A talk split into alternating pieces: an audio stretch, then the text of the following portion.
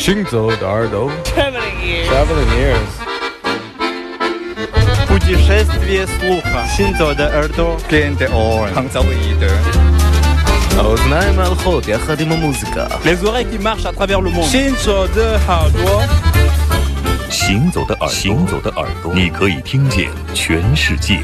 行走的耳朵。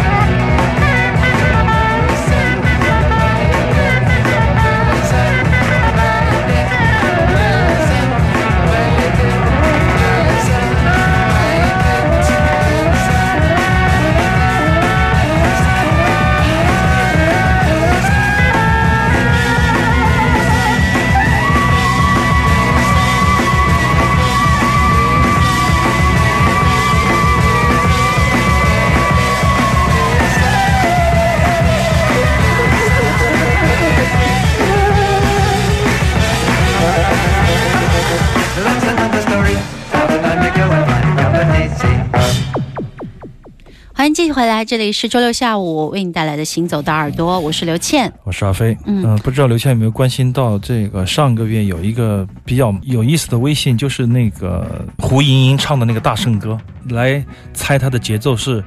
就就就就还是就就就就就就就就，他是用那个选择题啊，选择题，当时很多人就猜了这个九九九九九这样的，呃，很有意思的一个选择题啊。刚刚这里面不是也有吗？对对对，那应该是比较魔幻的一种音乐的风格啊，也比较无厘头刚就出来了对对对对。那么这是一九七三年的一支乐团，叫做贡啊罗乐队。其实上在节目里经常播他们的黑胶唱片啊，嗯但这张黑胶唱片呢，它的脸不一样，封面显得很有意思。它同样是一张专辑，叫做这个 Angel's Egg，呃，以前的节目里也播过，但是这个是一个好像是一个波兰版，还是一个澳洲的版本，它的换了一个封面，特别出版的一个很有意思的、很卡通的、很拙的一个封面，所以我我就收藏了这张唱片。嗯把这首歌啊，这是非常迷幻的一首歌曲吧，也想映衬一下，因为每个月都有一个书店塑料人的活动嘛，就是打黑胶唱片、啊现在又回归了吧？回归了爵士节完了就可以就是每个月的第一周的周二的晚上八点半，我们开始做一个黑胶。这一次当然是我来先来每次都是你打头阵打一打，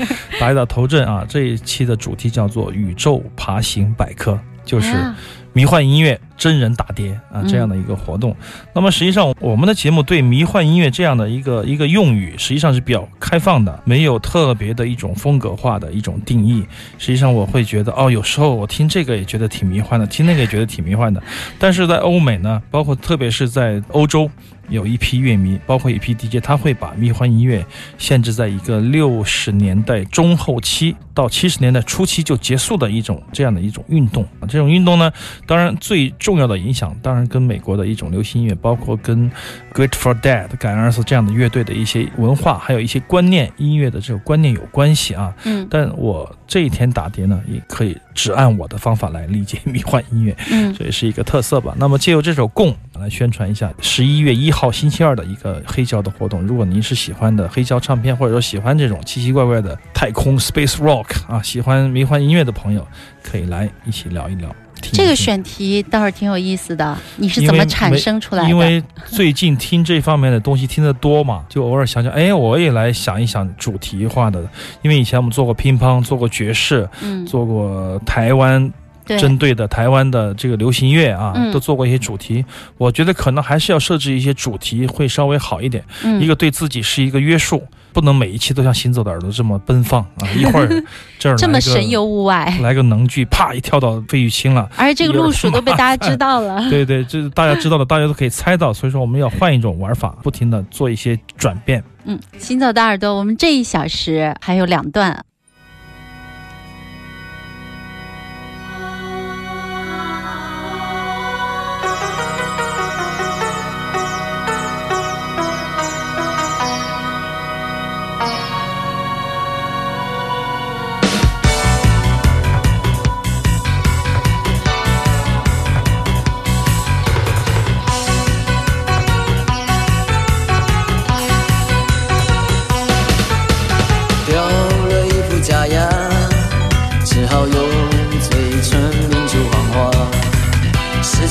去一颗童心，只好用面具隐藏虚假。梦想神话和象牙塔，耶稣、阿拉和释迦，肉体、灵魂和欢笑、泪水都在青春祭坛上燃烧。我们是这一双迷惑与道德解放，传统现代和物质精神之间的眼眸。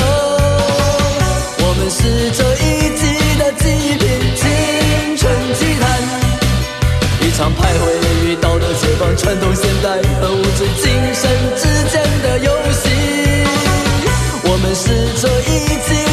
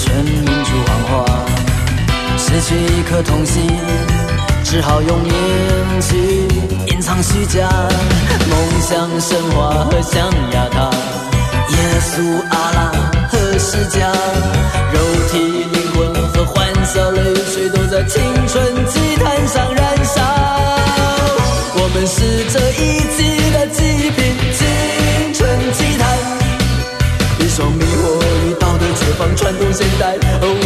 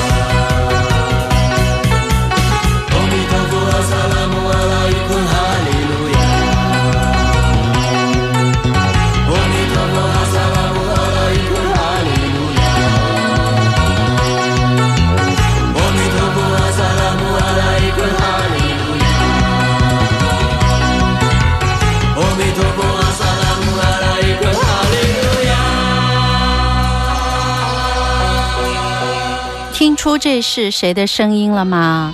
一九九零年，这个年代也够远的了，郑智化。但是这首歌可能大家不是特别熟，应该是哪当张年最？熟悉的《堕落天使》嘛，这是一首青春祭坛啊，嗯在里面可能最出名的歌，除了《堕落天使》以外，还有什么蕾丝花边什么对那些的，对对对，那几就是。我当时听到这个唱片的时候，觉得还哎，台湾的歌坛出了一个创作人啊，嗯因为我从十五岁开始，台湾流行音乐，我只看那个封面是谁写歌词的，嗯。如果唱的人不写，我就不不买。嗯，这一看作词作曲演唱，对 对对，哎，我看可以啊，这家伙，然后就九十年代你早都不听台湾流音乐了吧？听听听听听，啊，中学时候听呢。我当时那一年我还买了《单身逃亡》他的早期的唱片，嗯，我还买了刘铮的《老逼卖冰》。对对对，刘还有王威胜的神话传说啊，都是那一年我买的磁带。嗯那么其实政治化很特别的一个现象，我觉得虽然说他不说他身残志坚之类的话，就说他的创造的一种特殊的语言、特殊的那种情感宣泄的那种方式，还有他的作曲的感觉，嗯。都是独一无二的。其实他特别简单，他做的东西。简单到你觉得用和声来分析几乎没有什么可分析的嗯。那种调式、那种起承转合，所以对位容易被接对对，受呀，很容易被接受。但是呢，你又觉得他跟一般的流行歌不一样，就他可以写出青春祭坛，可以写出堕落天使这样的有意思的歌词来，用我一辈子去悲伤什么的那个。用一辈子去忘记。啊，忘记。然后有很长一段时间，朋友们过生日，一唱歌我们就我们就恶搞。你的生日让我想起，好悲的生日快乐呀，就是他有一种底层的一种思考，对。他的角度其实他是幻想着拥有永远的浪漫的高跟鞋的，他是有这样的一种反差吧，使得他创造的歌词你会觉得特别有意思，可以值得去研究。实际上曲式上面，它就是比较流行的曲式，而且它的套路、它的作曲方式都差不多。实际上就是换一些转位，换一些和声，它就可以出来十首这样的政治化式的歌曲。嗯，但这就是它的特色，非常的典型。我认为《青春祭坛》相对来说是它音乐性和词性的那种表达结合的比较好的一首了。就可以做的比较好，这也是跟他的公司点将唱片、跟那些乐手、跟那些制作人有很大的关系，对曲对对都好重要哦。是陈福明吧？我希望没有说错啊，是不是张清芳老公？这些八卦我都有点迷糊了。反正当年我们在听那个台湾的短波电台的时候，就听到关于郑智化的榜单，嗯特别的激动。然后每天是磁带路上嗯很多杂音啊，然后手写，有些同学就记谱。那么当时到处都在卖的刊物叫《时代劲歌》，不知道是江浙还是厦大的朋友们做的啊，反正就是把这些电台里的语言写成字面的文字。我一看，怎么这个好熟啊？这个这个对啊，我就在哪儿听过呀？什么什么，下面来听这个王杰的一颗桀骜不驯的一匹狼，什么走在风雨中这样的。哎，后面我一拍脑门儿，哎，就是节目里的这个录音，啊还有很多人比我们聪明的多，嗯就他们把这些录音的解说写出来榜单全部写出来形成文字以后做成册子来卖这叫时代劲歌我还现在还有呢那个时代真是大家多么的如饥似渴呀现在的人们到底都在想听什么呢？因为选择的选择的太多了嘛太多了所以说选择恐惧症几乎没有一种单一的出口包括后面他说的这个三个出口其实你都不知道现在会变成多少个。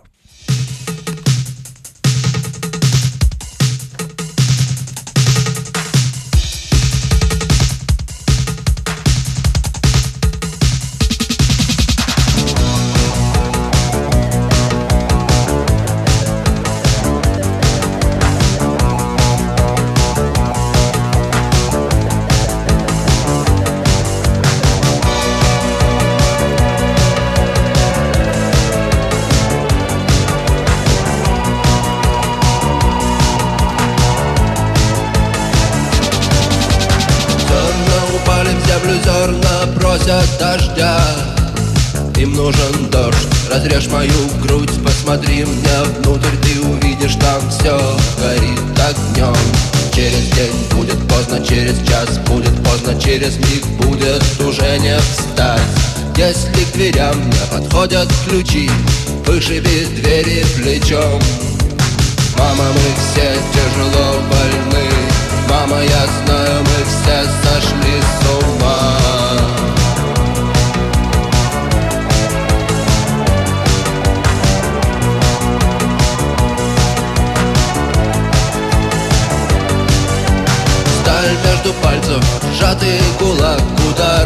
Выше кисти, терзающий плоть Но вместо крови в жилах застыл яд. Медленный яд, разрушенный мир Разбитые лбы, разломанный надвое хлеб. И вот кто-то плачет, а кто-то молчит А кто-то так рад, кто-то так рад. Мама, мы все тяжело больны. Мама, я знаю,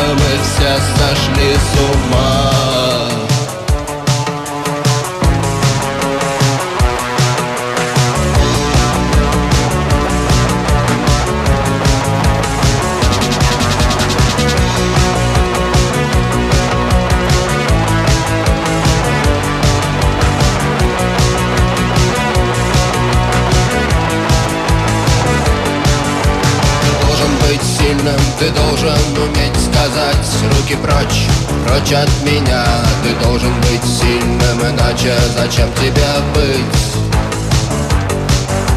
Что будут стоить тысячи слов Когда важна будет крепость руки? И вот ты стоишь на берегу И думаешь плыть или не плыть? Мама, мы все тяжело больны. Мама, я знаю, мы все сошли с ума. Все тяжело больны. Мама, я знаю,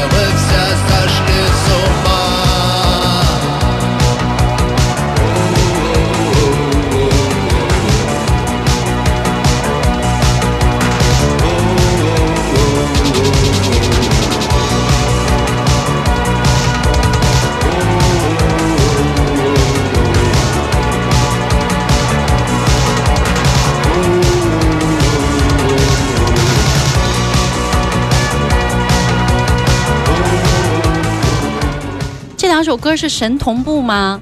对，这是一种巧合啊，在这是阿飞，阿飞的曲库太大了，居然能够把这样的两首歌找到一当。然也是算同时代，这是八七年的 Kino，来自前苏联的电影乐团啊、嗯 v i c t o r Tree 来主创的一个 We Are All Sick 妈妈，我们都生病了，妈妈是当年的一首比较。也不是很被人熟知的一首曲子，嗯因为它最出名的是一首《血型》，就当年的这主打歌曲。嗯那么他也在二十七岁年纪早逝，这也是一个前苏联的韩裔的哈萨克人的一个精彩的表演。那么当时这个乐团，我们在节目里说了很多次了啊。对我觉得介绍过他们很多次。嗯，他是一个学画画、美术学校毕业的，但是非常喜欢摇滚乐，在那个年代、那个环境，他就创造了独一无二的这样的一个风格。那么实际上也应和了欧美的流行的一种 New Wave 的风格。可能那个年代这样的这种流行和摇滚的界限，实际上还没有慢慢的在模糊啊，嗯不像六七零年代那么清晰。好，广告之后继续回来。